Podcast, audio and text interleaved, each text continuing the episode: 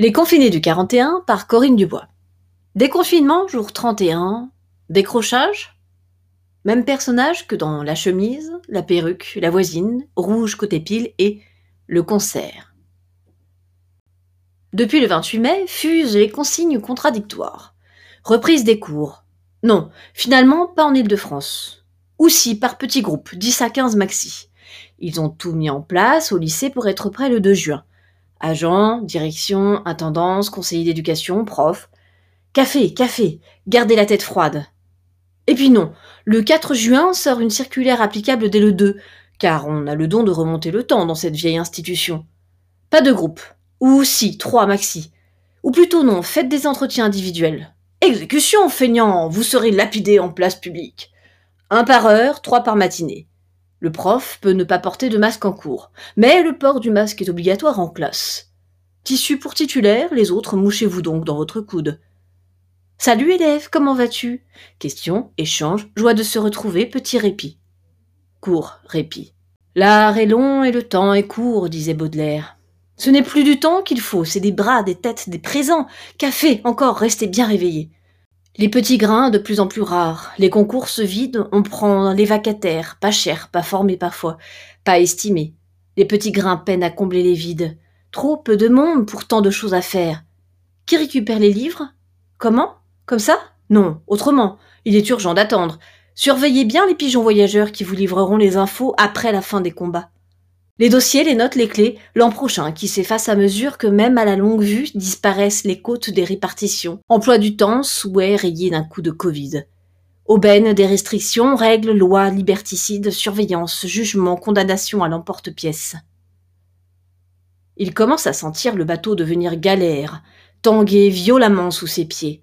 Tête qui tourne, l'estomac remonte au bord des lèvres. Un café, un café. Bac pour tous. Et puis non, on fait avec les moyennes. Qui les remonte? Bah, à vous bien sûr. Moyenne des deux trimestres.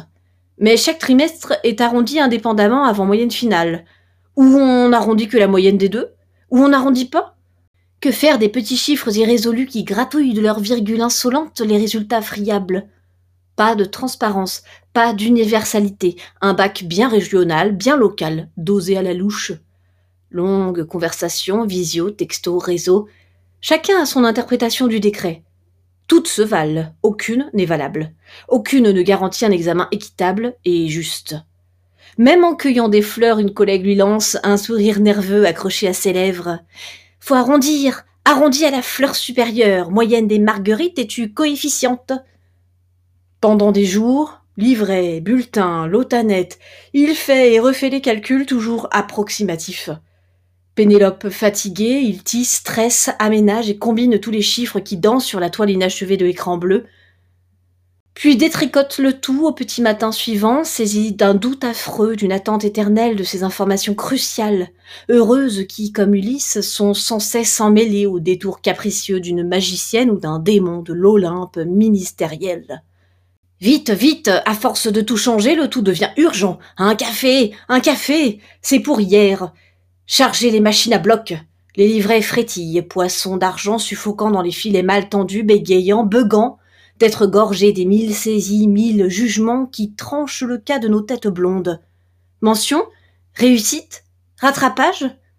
Déjà gronde l'orage des parents inquiets, du ministre au front immense qui tonne ses menaces pour caresser la foule. Déjà quelques bûchers préparés sur les grandes chaînes attirent les badauds qui salivent et scandent leur soif de pugilat.